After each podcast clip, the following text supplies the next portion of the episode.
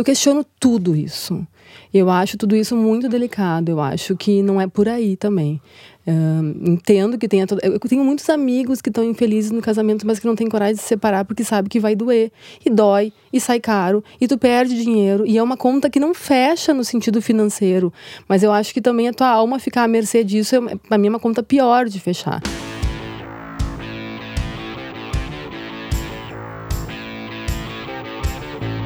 Bem-vindo a mais um episódio do Retrato, o podcast do Draft, um lugar de gente falando com gente sobre coisas de gente. Nossa convidada de hoje é Andréa Fortes, cofundadora da Sarau Filosofia Empresarial. Tudo bem, Andréa? Tudo bem, Adriano.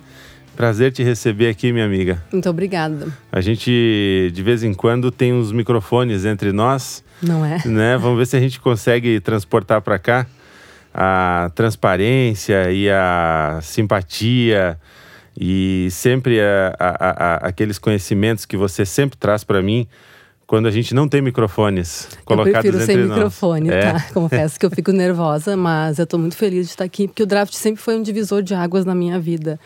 O Adriano sempre me provocou. Eu fico com raiva, com ódio dele. As provocações sempre são assim, no fio, assim. E depois sempre são divisores de água para mim. Então eu topei o desafio, apesar de estar apavorada. Olha, você é uma costureira de relações, né? Você, desde algum tempo, a Sarau já tem é, alguns anos, você está em São Paulo há 12 já, né, com a Sarau, e você tem se especializado em fazer essas pontes, né, entre ideias provocativas e novos conceitos e as pessoas, os clientes que você atende.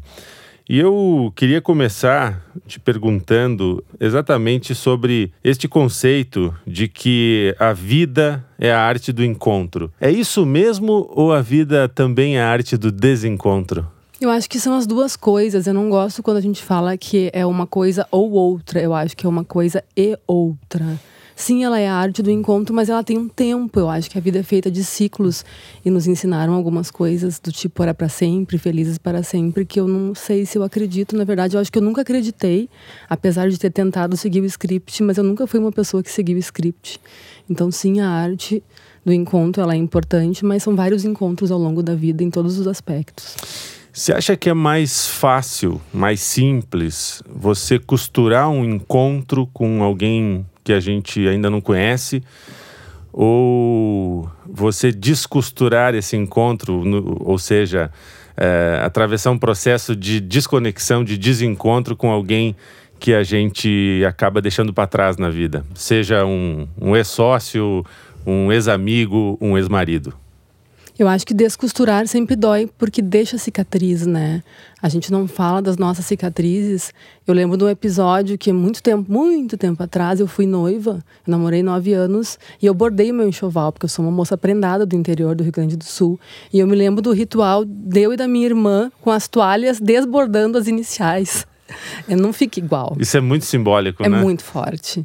E eu acho que é isso. Tu, tu, vai recomeçar, tem esse desfazer, mas ficam cicatrizes. Hum. E eu des descobri também que a cicatriz faz parte da vida.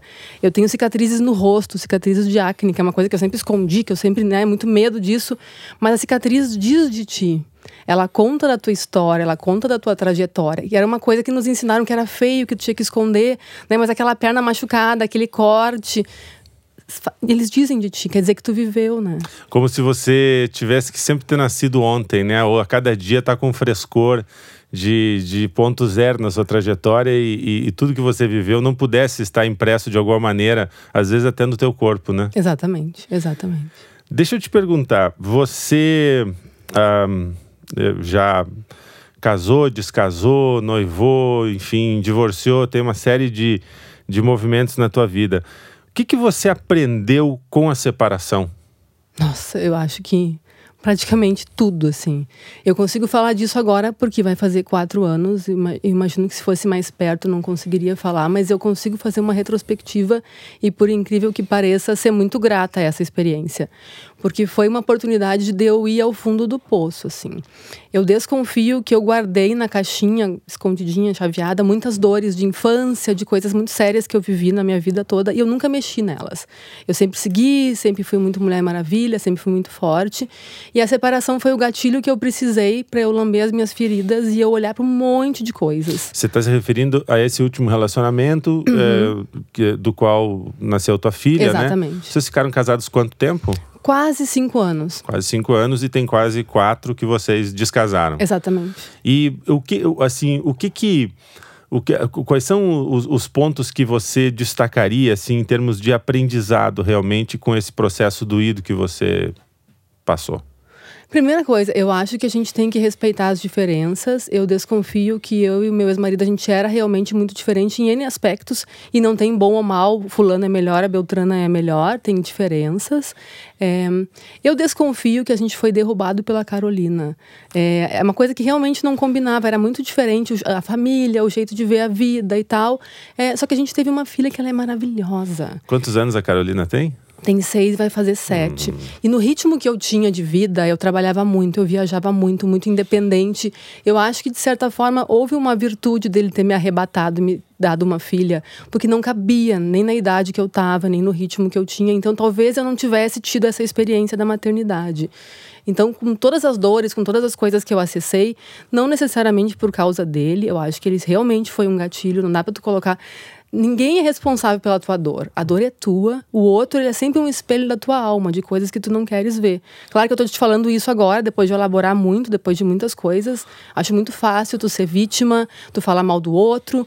E eu não tô aqui para isso. Na verdade, eu tô aqui para ser grata e contar do quanto isso foi um espelho de coisas que eu não olhava. Então, esse foi um aprendizado bastante grande, né? E mexer nos meus medos, né? A maternidade não tava nos, nos teus planos? No, no, é isso que você tá dizendo? Que de repente você foi chamada a um, a um modelo de vida que você nem estava considerando? Talvez no início eu considerasse, porque tu imaginas, eu sou uma pessoa do interior do Rio Grande do Sul, de uma família super tradicional. Tanto é que eu noivei, eu bordei meu enxoval lá há anos atrás. Mas ao mesmo tempo, do ritmo que eu tinha de trabalho, com a sede que eu tinha de desbravar, desbravar o mundo e outras coisas, talvez não coubesse um relacionamento. Então eu digo que eu fui derrubada, eu fui tomada, eu fui, sei lá o que aconteceu, e a Carolina chegou.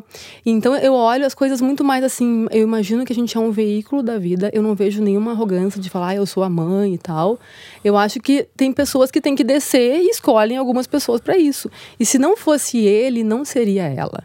Eu desconfio que de repente ela escolheu, aí o anjo olhou, meu Deus do céu, mas como é que eu vou fazer? Ele trabalhou e conseguiu fazer. E no início realmente foi bom, apesar dessas diferenças. E depois as diferenças vieram à tona e tá tudo certo. Mas não caberia na minha vida oficialmente, de um jeito planejado, essa questão da maternidade. E para mim foi um dos maiores aprendizados da minha vida. É, é, essa questão da maternidade é curiosa, não é o tema central da nossa conversa hoje, é, mas é alguma coisa que vai aparecer aqui no retrato e talvez a gente possa estar aqui em outro momento. É, o tanto de gente, de mulheres que eu tenho encontrado é, nos últimos tempos, né, pela minha militância ali na frente do empreendedorismo, da inovação com a, com a questão do draft, é, que estão é, rasgando aquela ideia de que há uma contradição entre maternidade e carreira, ou maternidade e empreendedorismo. Muitas mulheres, a maioria das mulheres com quem eu tenho conversado, é, é, é, o contrário. Elas dizem o seguinte: eu me tornei empreendedora por causa da maternidade. Por exemplo, porque eu precisava mais tempo para ficar com a, com a minha filha, então eu remodelei a minha vida profissional por conta desse evento. Ou seja, maternidade andando de mãos dadas com uma decisão profissional e não sendo uma adversária de uma carreira bem-sucedida para uma mulher. Tudo isso para te fazer é, uma pergunta específica sobre esse ponto, embora não seja de fato o ponto central da nossa conversa.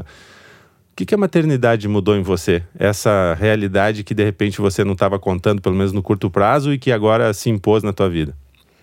É, eu acho que tem um lado talvez um pouco menos romântico disso. Eu sempre fui empreendedora, né? Eu nunca tive chefe, eu nunca tive carteira assinada e tal. Então eu já era empreendedora.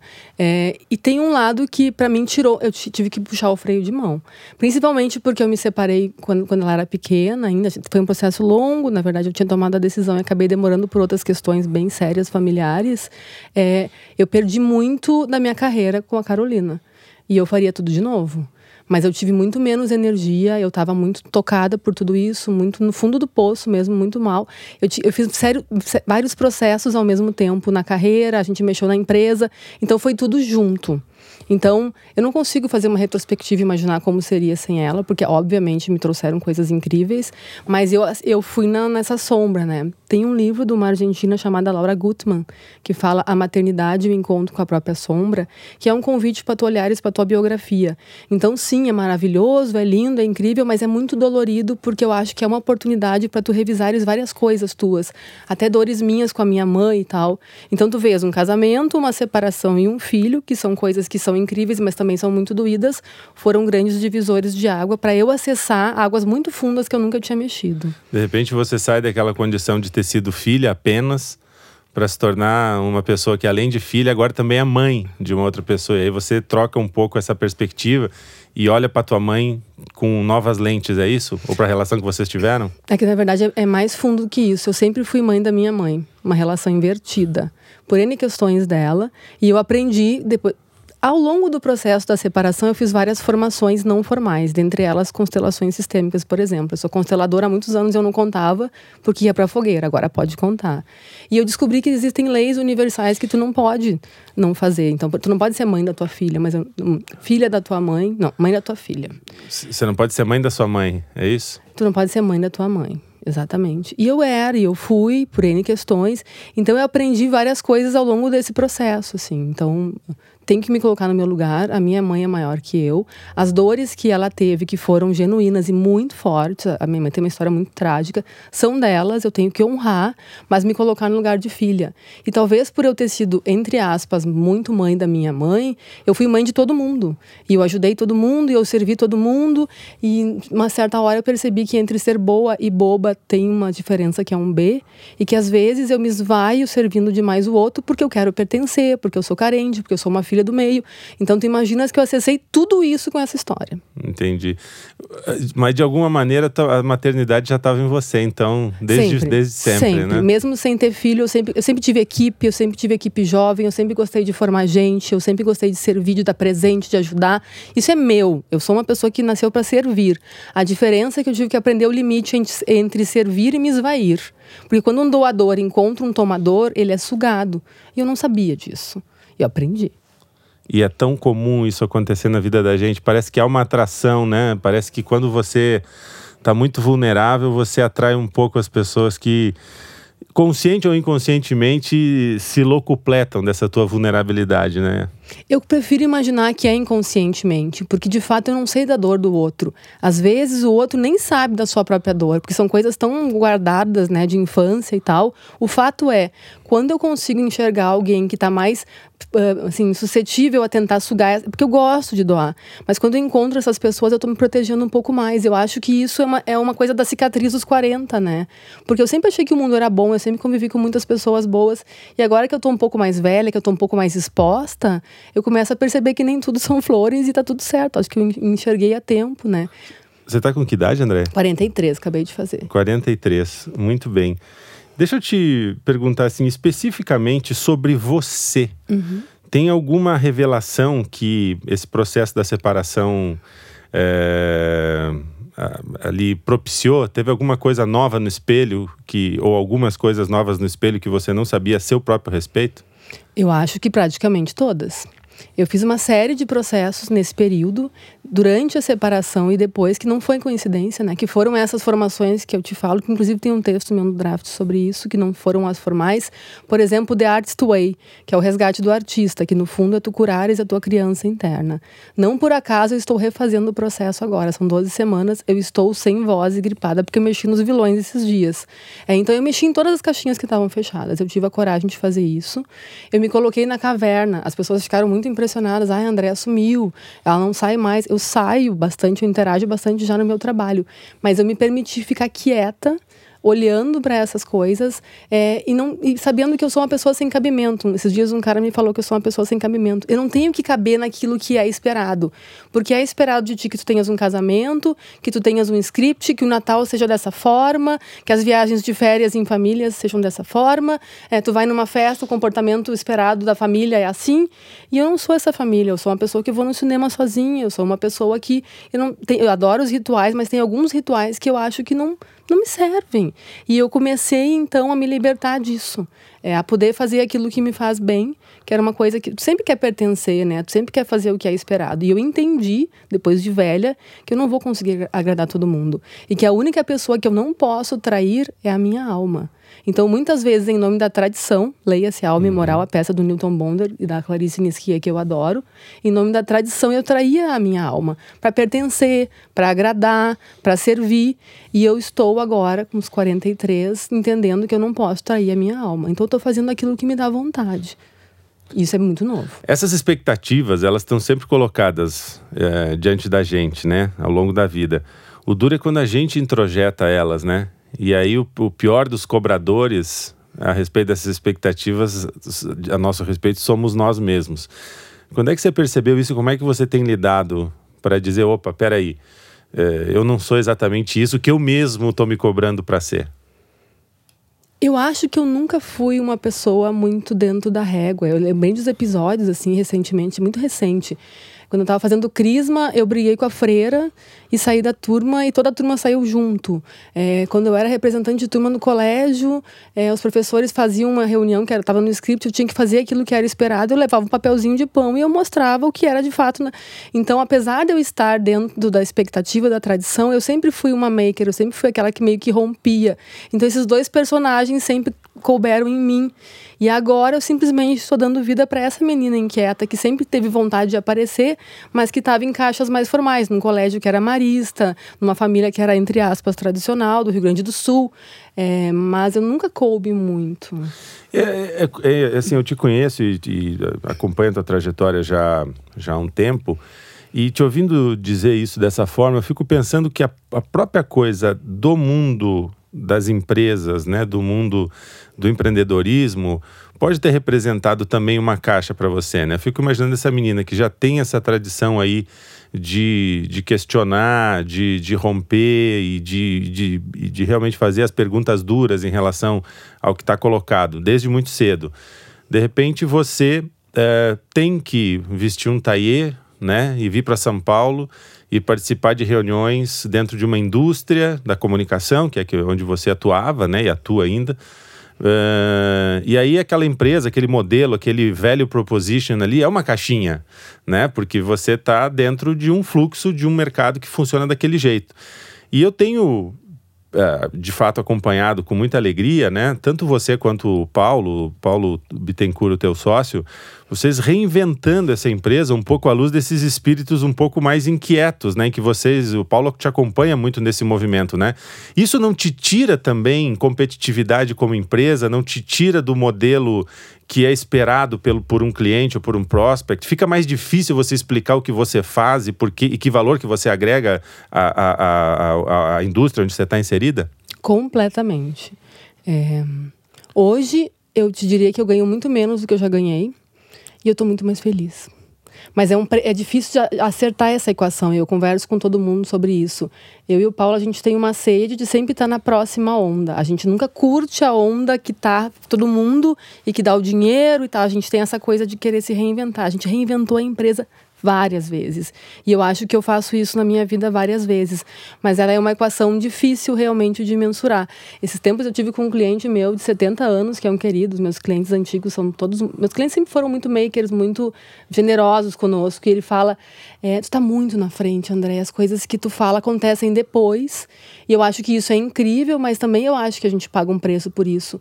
Mas eu faria tudo de novo, Adriano. Eu não, assim, eu já, eu já saí de reuniões vomitando, literalmente, não é uma metáfora, assim, de passar mal, de ver que eu não caibo. E eu estou tentando selecionar aquelas empresas que são grandes, não no tamanho, mas no tamanho da pessoa que nos contrata e que, de certa forma, nos dá uma brecha para a gente fazer um pouco disso que a gente veio fazer. Eu criei uma coisa nova agora que é a Andrea pode falar um pouco mais fundo. Na Sarau a gente fala fundo, mas a gente é um pouco, um pouco pouco mais by the book para algumas empresas. Então eu tô achando uma veia mais transgressora da André palestrante, da André que escreve, para eu respirar um pouco da André que fala no one-to-one, que atende um executivo.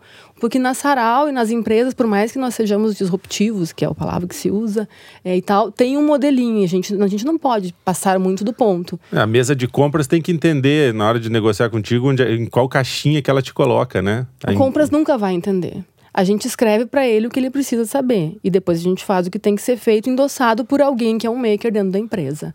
É... Aliás, eu acho que o Compras pode sim entender. A minha dissertação de mestrado há 10 anos foi sobre isso. Foi entender que o cara de compras também é um ser humano, só que ele compra o clipe de papel e a consultoria. Coitado do cara.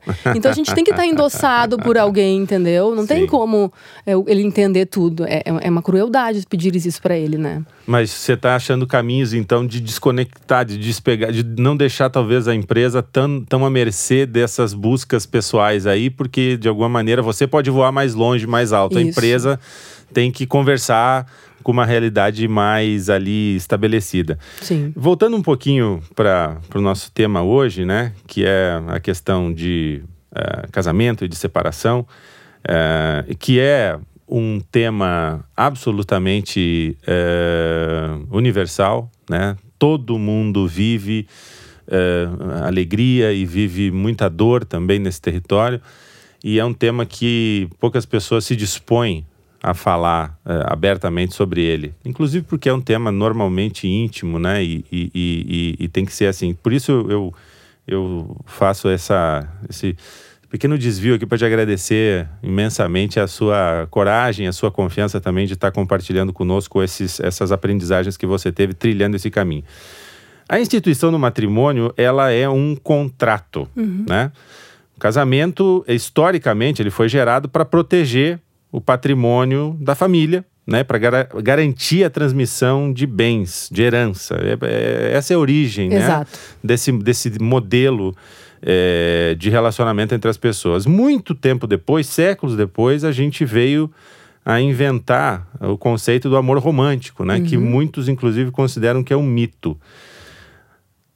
Afinal de contas, casamento tem a ver com amor ou com grana? Nossa, essa é uma pergunta muito séria e, e, me toca demais, assim. Tu sabes que a origem da fidelidade feminina, não masculina, tem a ver com a propriedade privada, né? Porque a sociedade ela era matriarcal, chegou um certo período que começou a propriedade privada e o homem, para saber que o filho era seu, precisou garantir que a mulher fosse fiel. Então não, não tinha a ver com amor e depois nos colocaram essa questão do amor. Eu questiono tudo isso. Eu acho tudo isso muito delicado. Eu acho que não é por aí também. Uh, entendo que tenha. Eu tenho muitos amigos que estão infelizes no casamento, mas que não têm coragem de se separar porque sabe que vai doer. E dói, e sai caro, e tu perde dinheiro. E é uma conta que não fecha no sentido financeiro. Mas eu acho que também a tua alma ficar à mercê disso, é, para mim, é uma conta pior de fechar. Eu questiono tudo isso. Eu não sei se tu sabes a origem da palavra virgem. Não. Quando nos contam da Virgem Maria, isso eu descobri quando eu fui pro Egito agora. Eu, eu, cada dia eu descubro o quão burra eu sou. E isso me dá um tesão, assim. Não é que, ai, que horror, eu vou paralisar, não. Virgem é a mulher que não pertence a ninguém, que ela é dona de si. Ela até pode ter um companheiro, mas é alguém que está ao lado, mas ela não é uma posse. Ela não, eu, eu falo que tem algumas figuras masculinas que nos foram colocadas e que a gente aprendeu, que é o pai, padrinho, padre, professor, profeta, patrão, presidente, e eu coloquei agora o provedor. Eu sempre entendi que esses caras não iam me salvar. Eu sempre entendi que ninguém iria me salvar, que um casamento não ia me salvar. Eu sempre fiz por mim. Até porque eu soube desde muito cedo que, teoricamente, eu não poderia contar muito com os meus pais, porque meu pai era muito mais velho, porque minha mãe tinha as questões dela. Então, assim, eu entendi que, que nenhuma instituição ia me salvar, que eu tinha que ser muito sozinha. Então eu acho que eu sou essa mulher virgem. Acho que é difícil estar tá casado comigo, estar tá do meu lado, mas um companheiro ao lado que, que dê força para essa virgem eu acho legal. Mas essas instituições, ah, o jeito de fazer empresa, todas essas, essas coisas que a gente conversou, eu questiono tudo, Adriano. Eu acho que a gente está num in-between moment, onde a gente vai começar a olhar, mas por que que foi assim? Mas faz tão pouco tempo tempo, sei lá, faz 500 anos, faz mil anos, mas já foi diferente. Por que, que a gente não olha para trás e não questiona? Por que, que a gente continua numa bolha, sofrendo e não deixa morrer? A vida é feita de ciclos, as plantas morrem, a gente morre, as relações morrem. As relações com as empresas, as relações com a tua empresa, as relações amorosas. E por que, que tem que ser para sempre? A gente está vivendo mais. É, cada vez que tu chega em casa à noite, tu é uma pessoa diferente, tu tens que renovar os votos. Eu cheguei diferente, agora eu sou assim. Vamos de novo? Quem foi que disse que tem que ser assim? Eu questiono tudo. Tudo. É, e é interessante, pensando junto contigo aqui, nesse mundo que a gente vive, que está muito menos focado na posse, né, e muito mais no uso dos bens, por exemplo, que é uma coisa que vai seguramente se é, agudizar a partir de agora. As famílias, as pessoas vão ter muito menos patrimônio físico, né? Vão ter muito menos acúmulo é, de bens ali, de, de, de, de, ativos que muitas vezes realmente estão à disposição, foram construídos para gerar uma herança para você passar adiante, aí você tem que ter a tua carga genética garantida no teu filho, né? Tudo isso que você falou aí, que é a nossa história de, vamos falar aí, de pelo menos uns 4, 5 mil anos, né? Sim. Tem sido assim. Isso está tá muito em xeque, né? Com esses novos jeitos de, de viver e de, e de trabalhar que a gente está enxergando aí na nova economia. E, e, e, e aí você percebe o seguinte: esse é o ponto que eu quero chegar. As mulheres até hoje, né, e você tocou nessa questão da condição feminina, as mulheres até hoje estiveram trancafiadas, ou até ontem, vamos dizer assim, né? Um passado recente, elas estiveram trancafiadas nesse modelo. Era muito difícil para uma mulher nos anos 50, nos anos 60, ela ter a alternativa de não operar dessa maneira, procurando um desses P's aí que você citou, que os homens sempre representaram, sendo o provedor mais próximo ali, né? uhum. né? Esse era o deal, né? Uhum. Esse era o contrato, do, do, o casamento como instrumento econômico trazia um pouco essa essa esse ganho para as mulheres, enquanto ela tinha que também ter um monte de entregáveis que ela tinha que dar pela, pela, pela outra, pela, né, como contrapartida. Questão que eu vejo hoje, eu quero te questionar a respeito disso, como é que é a tua visão como mulher, é, é que talvez de, de 10 anos ou 20 anos para cá, as mulheres já têm, as mulheres da tua geração, né? Ou dessa nova geração que está surgindo agora, ela já tem a opção de é, não depender disso. Uhum.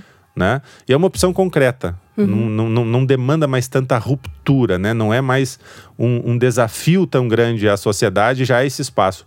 No entanto, eu ainda vejo muitas mulheres optando, e aí eu vou usar essa palavra, optando, escolhendo por per permanecer nessa condição de submissão financeira ou econômica a um homem, de procurar um provedor, de, de enfim, muitas vezes se. Eh, é, se embotar profissionalmente ou desistir de, uma, de um desenvolvimento pessoal em nome de uma suposta tranquilidade financeira.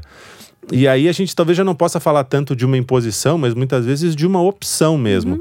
Como é que você vê isso? Isso é, e primeiro, isso, essa, essa visão que eu estou te, te, uh, te submetendo aqui, você concorda, você enxerga isso dessa maneira? E dois, te incomoda ver mulheres, né, tuas companheiras de, de, de, de, de gênero fazendo essa opção ainda hoje, na segunda década do século XXI? De jeito nenhum. Eu acho que cada pessoa tem que fazer a sua escolha. Não me cabe julgar se a pessoa casou, se ela teve filhos, se ela é, é sustentada pelo marido, se o marido é sustentado pela mulher. Acho que a gente tem todos os modelos. É, eu acho que cada um tem que fazer a sua escolha nesse, nesse processo não me incomoda e eu acho que cada um sabe de si, né? Isso não enfraquece, digamos, uma posição feminina na sociedade? É que eu não gosto de posições muito radicais, eu não gosto da polaridade, eu não gosto da bandeira, eu gosto de observar o que é. Eu não sei da história do outro. No meu caso, não havia opção. Eu sou filha de uma, de uma família gaúcha que chegou no Rio Grande do Sul em 1700 com seis Marias, uma família que teve muito recurso e que quando chegou no meu pai, acabou o recurso. Não existia para mim a opção de ter herança. Então, assim, eu sempre entendi que eu tinha que ser maker, que eu tinha que me sustentar muito cedo, que eu tinha que me fazer. Então, independente independente de marido ou não, eu sempre pensei, tenho que me bastar. Esse é o meu drive, é a minha biografia, é da onde vem a minha dor. Talvez por essa dor eu tenha empreendido tão cedo, tenho ganhado dinheiro tão cedo e me sustentado. Mas eu não sei da dor do outro. Eu não sei da biografia do outro. Eu não sei as correntes ancestrais que o outro carrega. Não me cabe julgar, não me cabe gostar, não me cabe achar que isso é certo e isso é errado. Me cabe observar e acolher a escolha do outro. Muito bem. Você deseja casar de novo? Ai, não sei.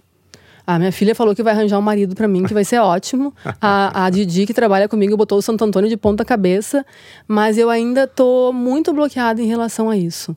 É, os, últimos, os meus últimos anos foram focados em formar a minha filha. Ela era muito pequena, eu tenho muita, muita convicção de que os primeiros sete anos são vitais e eu tive muitos medos em relação a ela. Medos psiquiátricos, medos éticos, medos de eu não dar conta, me, N medos. E agora ela está se aproximando dos sete anos e eu tenho muita convicção de que ela é uma menina incrível e que ela está formada no sentido de base. Isso me dá um pouco de tranquilidade para voltar a respirar. Mas aí o próximo passo do voltar a respirar é eu voltar a ser eu como profissional, é, escrever, voltei a escrever, a coisa da palestra, a coisa do livro que está no forno já. Então, se alguém vier e me derrubar sem eu perceber, tá tudo certo. Mas é uma coisa que eu não procuro e que eu ainda tô bloqueada. É impressionante. E o modelo casamento, matrimônio, não é uma coisa que você tenha tirado da tua vida, então, das possibilidades? Nada eu tiro. Eu não tenho sim ou não, certo ou errado, eu não descarto nada. Eu acho que a gente vai sendo tomado pela vida, que a gente é um instrumento dela. Mas eu não penso nisso agora. Tua, tua filha, é, Carolina, uhum. sete anos. Vai é, fazer sete. Vai fazer sete anos. É, uma das preocupações, evidentemente, que. Perdão. Vamos de novo.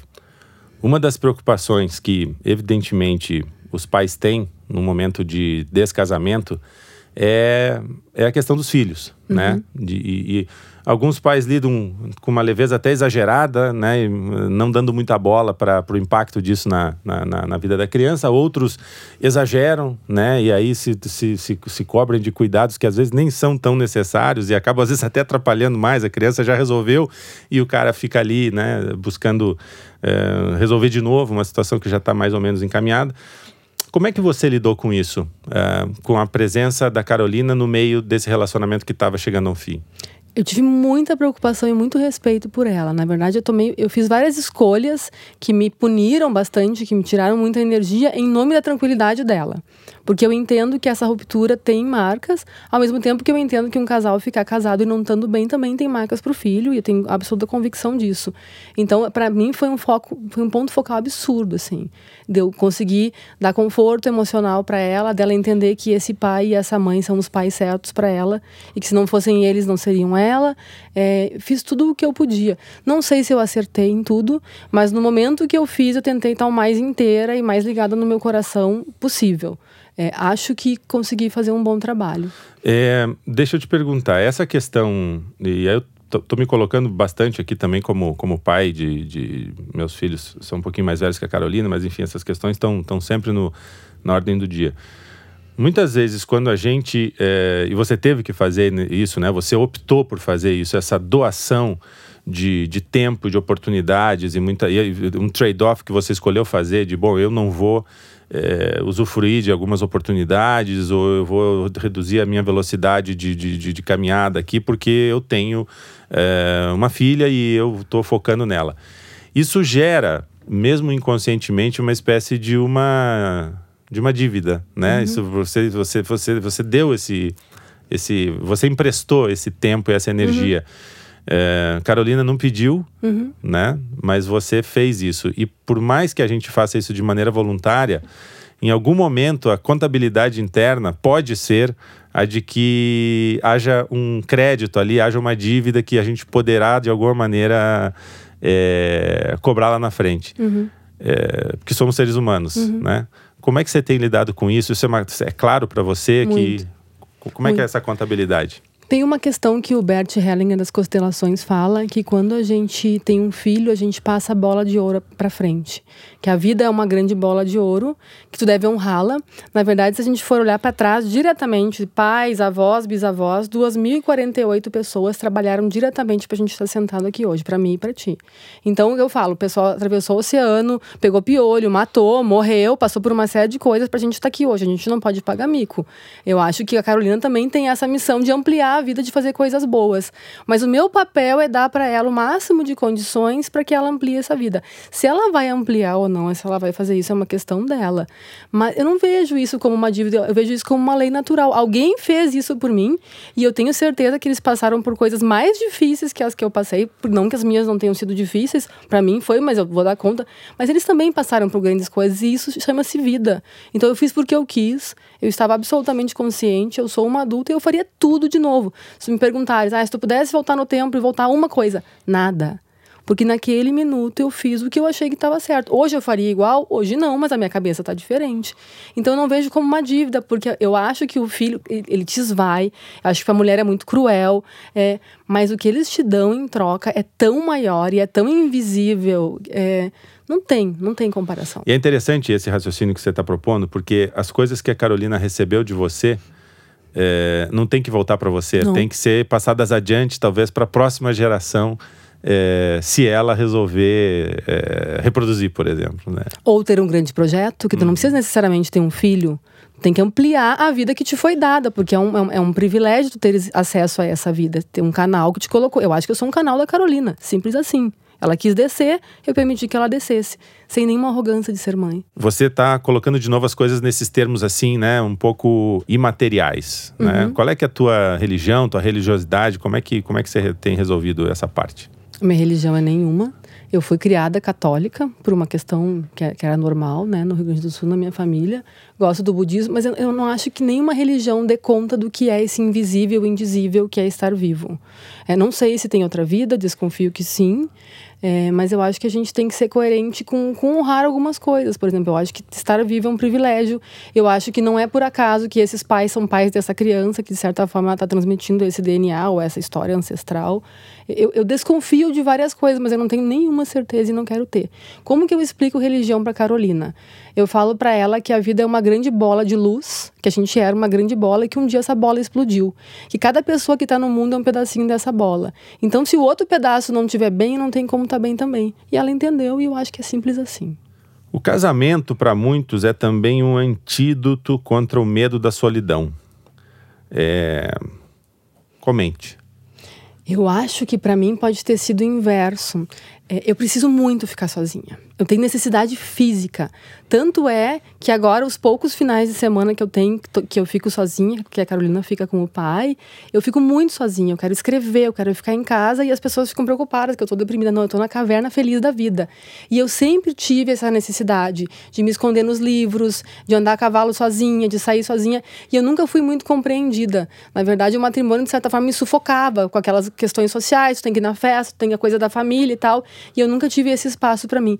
Eu, eu sou uma, uma agradabilíssima companhia para mim mesma. Eu vou no cinema sozinha, eu vou em restaurante sozinha. Eu preciso, eu adoro estar com o outro, mas eu preciso me nutrir no sozinha, colocando, escrevendo, enchendo papéis, deixando a mesa cheia de papéis, abrindo um monte de livros. É, eu gosto da solidão.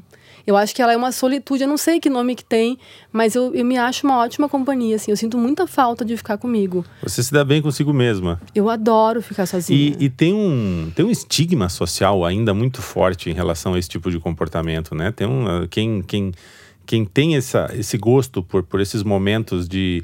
É, de estar tá consigo, né? De estar tá refletindo, de, de não estar tá conversando, de não estar tá interagindo, de não estar tá naquele comercial de, de refrigerante é, sofre um certo bullying, né? Muito. Tá deprimida.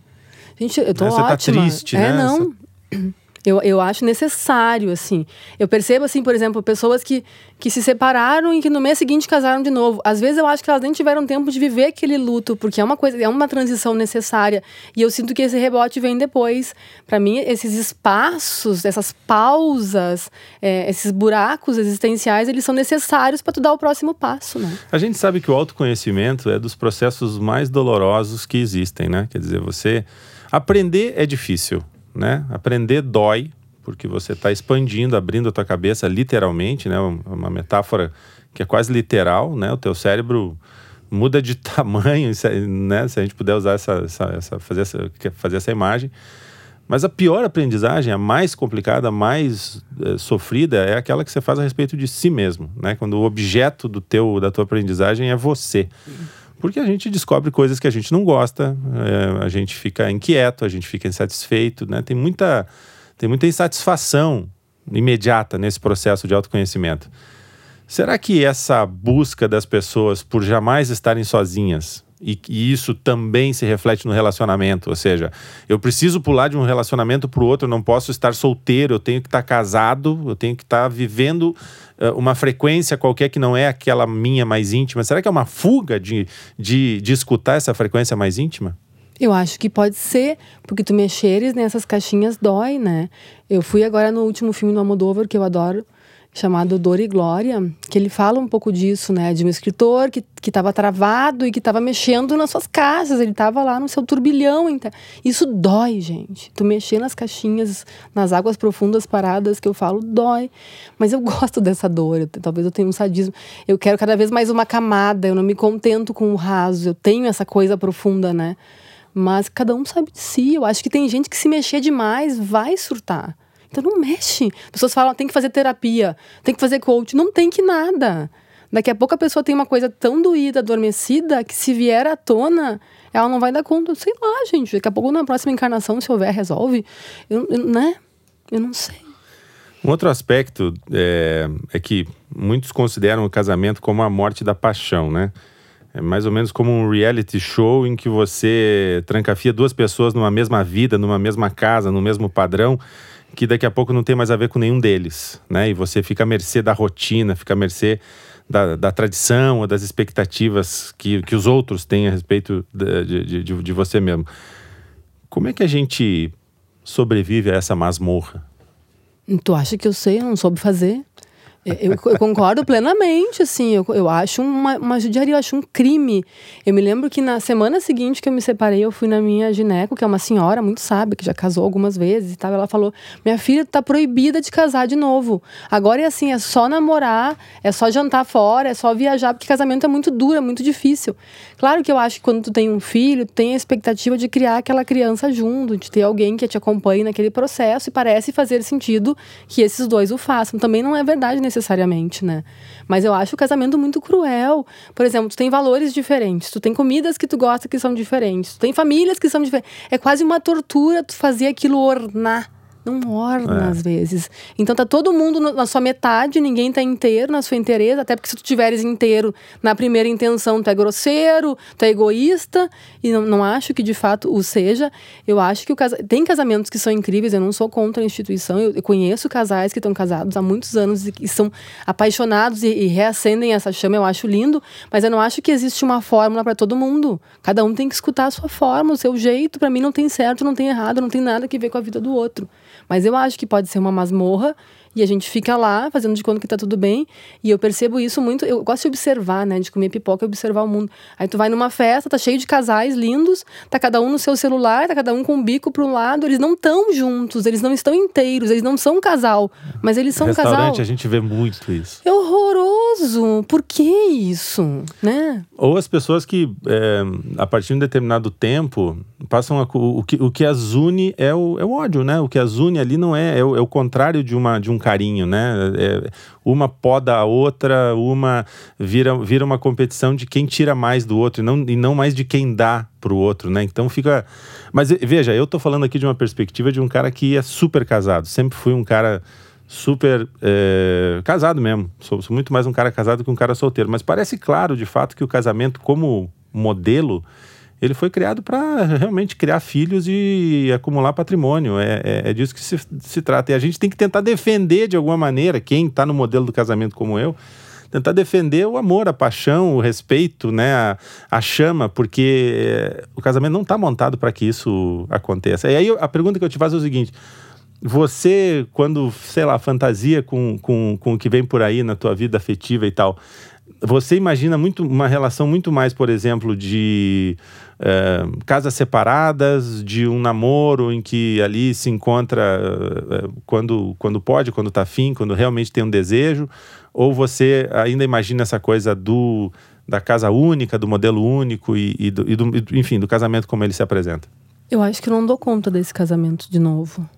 É, eu sou essa mulher virgem, eu sou essa coisa muito independente, eu tenho as minhas coisas.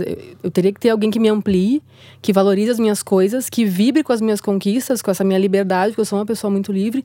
E por outro lado, eu tenho uma filha em casa. Eu acho, a gente tem um ritual, a gente tem um cuidado uma com a outra. Eu acho muito grave tu colocares alguém lá dentro. Tem que ser alguém assim absolutamente incrível que traga tantos benefícios. Mas para mim a Carolina e a minha liberdade são prioridades agora. E eu não vejo esse modelo. Não sei, vai que alguém me surpreenda, mas de fato não me passa pela cabeça isso.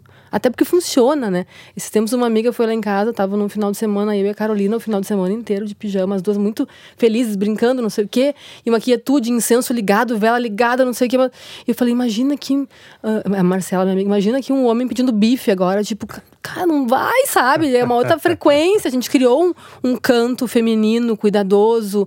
É, eu acho muito sério para ela, inclusive, essa invasão, né? Tem que ser muito cuidadoso isso. Eu penso muito nela também. Qual é o pior momento da separação? Eu acho que ah, tem vários piores momentos. É quando tu já sabe que não é e tu ainda não tem coragem. Porque tu já viu que morreu, mas como que tu dá o passo pra tomar a decisão? Acho esse, esse período muito. Porque tu já sabe que tá morto, tu já tá triste, tu já tá ah, se sentindo abusada, né? No sentido psicológico e tal. E outra pessoa provavelmente também o esteja, né? Eu acho que essa tristeza de tu perceber que aquilo fracassou. É, porque aí depois, ah, tudo que vem depois é muito doído, tem que tomar muitas ações práticas que te exigem uma energia, mas é para mim é essa tristeza de que aquele desenho não vingou, porque tu queria que vingasse. E eu tenho uma, uma tranquilidade que eu, eu, acho que dentro do que eu podia eu fiz tudo, assim, não foi que eu desisti fácil. Eu fiz, aliás, eu fiz mais, eu acho, a ponto de me machucar bastante, mas eu tentei. Então essa dor de tu ver, bah, não vai mesmo eu acho bem triste, assim. Ninguém quer que não dê. Isso, mas... isso é o que te dói mais? Eu acho, acho que doeu, deu muito. Doeram em muitos aspectos, assim. Que eu acho que agora até... Uh, tirando um pouco da responsabilidade da outra pessoa, porque nunca ninguém é responsável por ti, tu sempre deixa fazer contigo aquilo que tu permites. É, são dores que, que eram minhas e que vieram todas à tona junto, assim. Dores que eu guardei, eu era muito forte, eu superei muitas coisas muito cedo, muito sérias mesmo. E para mim foi o gatilho para isso, então deu tudo junto. Foi um inferno. E qual é a melhor coisa da separação? Eu percebi que eu dei conta. Porque eu tinha muito medo de não dar conta eu tive muitas pessoas que me falaram: tu não vai dar conta, inclusive mulheres, que, é, que já tá ali apavorada, né? Tu já tá assustada. E, só que eu tenho muitos guardiões e muitas pessoas muito do bem que me falaram: tu consegue perceber que tu deu conta, que a tua filha tá ótima, que tu paga as contas, que tu tá bem, que tu tá conseguindo ter projetos. Então, a melhor coisa foi eu saber que eu consegui, assim. Eu me sinto muito orgulhosa. Para quem está hoje dentro de um relacionamento, né, e considerando se separar, mas enfim, morre de medo de tomar essa decisão por conta das dores todas que ela provoca, embora muitas vezes as dores de não tomar essa decisão sejam ainda maiores, o que, que você diria? Não traia a sua alma. Só isso. Seja isso o que for. Daqui a pouco tu é uma pessoa tão tradicional que tu não tu, se separar vai ser tão doído que talvez não seja o caso. Então assim, olha para tua alma, não olha, não escuta ninguém. As pessoas adoram dar, dar opinião e falar sobre. Ninguém sabe da tua história, ninguém sabe da tua dor. Mas para mim a pior traição não é a física, é trair a alma. Não traia a tua alma. E o que você diria para quem está no olho do furacão, seja a pessoa que já tomou a decisão e está em meio a uma separação conflituosa, como muitas acabam se transformando. Não o faça. Quando eu me separei, eu não sabia de direito sistêmico, eu não sabia de comunicação não violenta, eu não dava nome para isso e eu não fui para o litígio. Eu teria, teoricamente, muito argumento para ir para o litígio e eu consegui fazer uma separação consensual com todas as atrapalhações que, que isso trou uh, trouxe, mas é tentar não brigar. É, eu perdi para ganhar. Para tu ganhar paz de espírito, lembrar que aquela pessoa foi importante para tua vida, foi um divisor de águas na tua vida, que tu cresceste com ela, que ela não é um inimigo, e por mais que tu tenha vontade de esgoelar a outra pessoa, tentar manter o centro e pedir um, uma paz de espírito para fazer do jeito mais leve possível, principalmente se tiver filho envolvido. Não há patrimônio, não há dinheiro que pague a tua paz de espírito. É tentar sair pela porta da frente, por mais difícil que seja. E eu fui muito ancorada, eu fui muito ajudada ajudada, porque há um convite para briga, tem pessoas que instigam, chama advogado tal, que vai bater no outro. É, quem ganha é o advogado, todo mundo perde. Então, assim, como é que tu faz o mais leve possível, o mais honroso possível, apesar de doído? Esse é um conselho que me deram, que eu segui me achando meio trouxa e que eu estou muito feliz que eu consegui fazer. Andréia Fortes, uh, posso te considerar uma virgem de 44 anos? 43. 43 anos? Então, imagino que sim. Muito obrigado mais uma vez, assim, é, do fundo do meu coração mesmo, em nome da nossa audiência, que obrigado pela confiança, pela coragem, pela transparência dos teus compartilhamentos aqui. Você foi muito generosa em abrir uh, as tuas reflexões e as tuas aprendizagens sobre esses processos que você viveu, alguns ainda bem recentes, alguns você ainda está vivendo. Uhum. E eu tenho absoluta certeza que você inspirou a todos nós a pensar de um outro jeito, de um jeito mais interessante sobre casamento, relacionamento, separação, é, divórcio, matrimônio, essas questões que estão sempre colocadas é, de, de um jeito ou de outro para todos nós. Então, mais uma vez, quero te agradecer demais pela presença aqui conosco hoje. E eu te agradeço de novo por me provocares. Eu fiquei morrendo de medo quando veio o convite. Um medo respeitoso de não expor ninguém, é, de não falar mal de ninguém, de falar dos meus processos, do que eu sinto. É, acho que a gente chegou num tom bom. Eu tenho realmente essa preocupação. E eu te agradeço demais pela provocação. Siga me provocando, porque sempre vem coisa boa depois do draft. Obrigado, querida. Muito bem. Nós estamos aqui chegando então ao fim de mais um episódio de Retrato, o podcast do Draft, um lugar em que a gente fala de gente, sobre coisas de gente, e eu deixo o convite para que você na próxima sexta-feira esteja aqui de novo conosco. Tchau!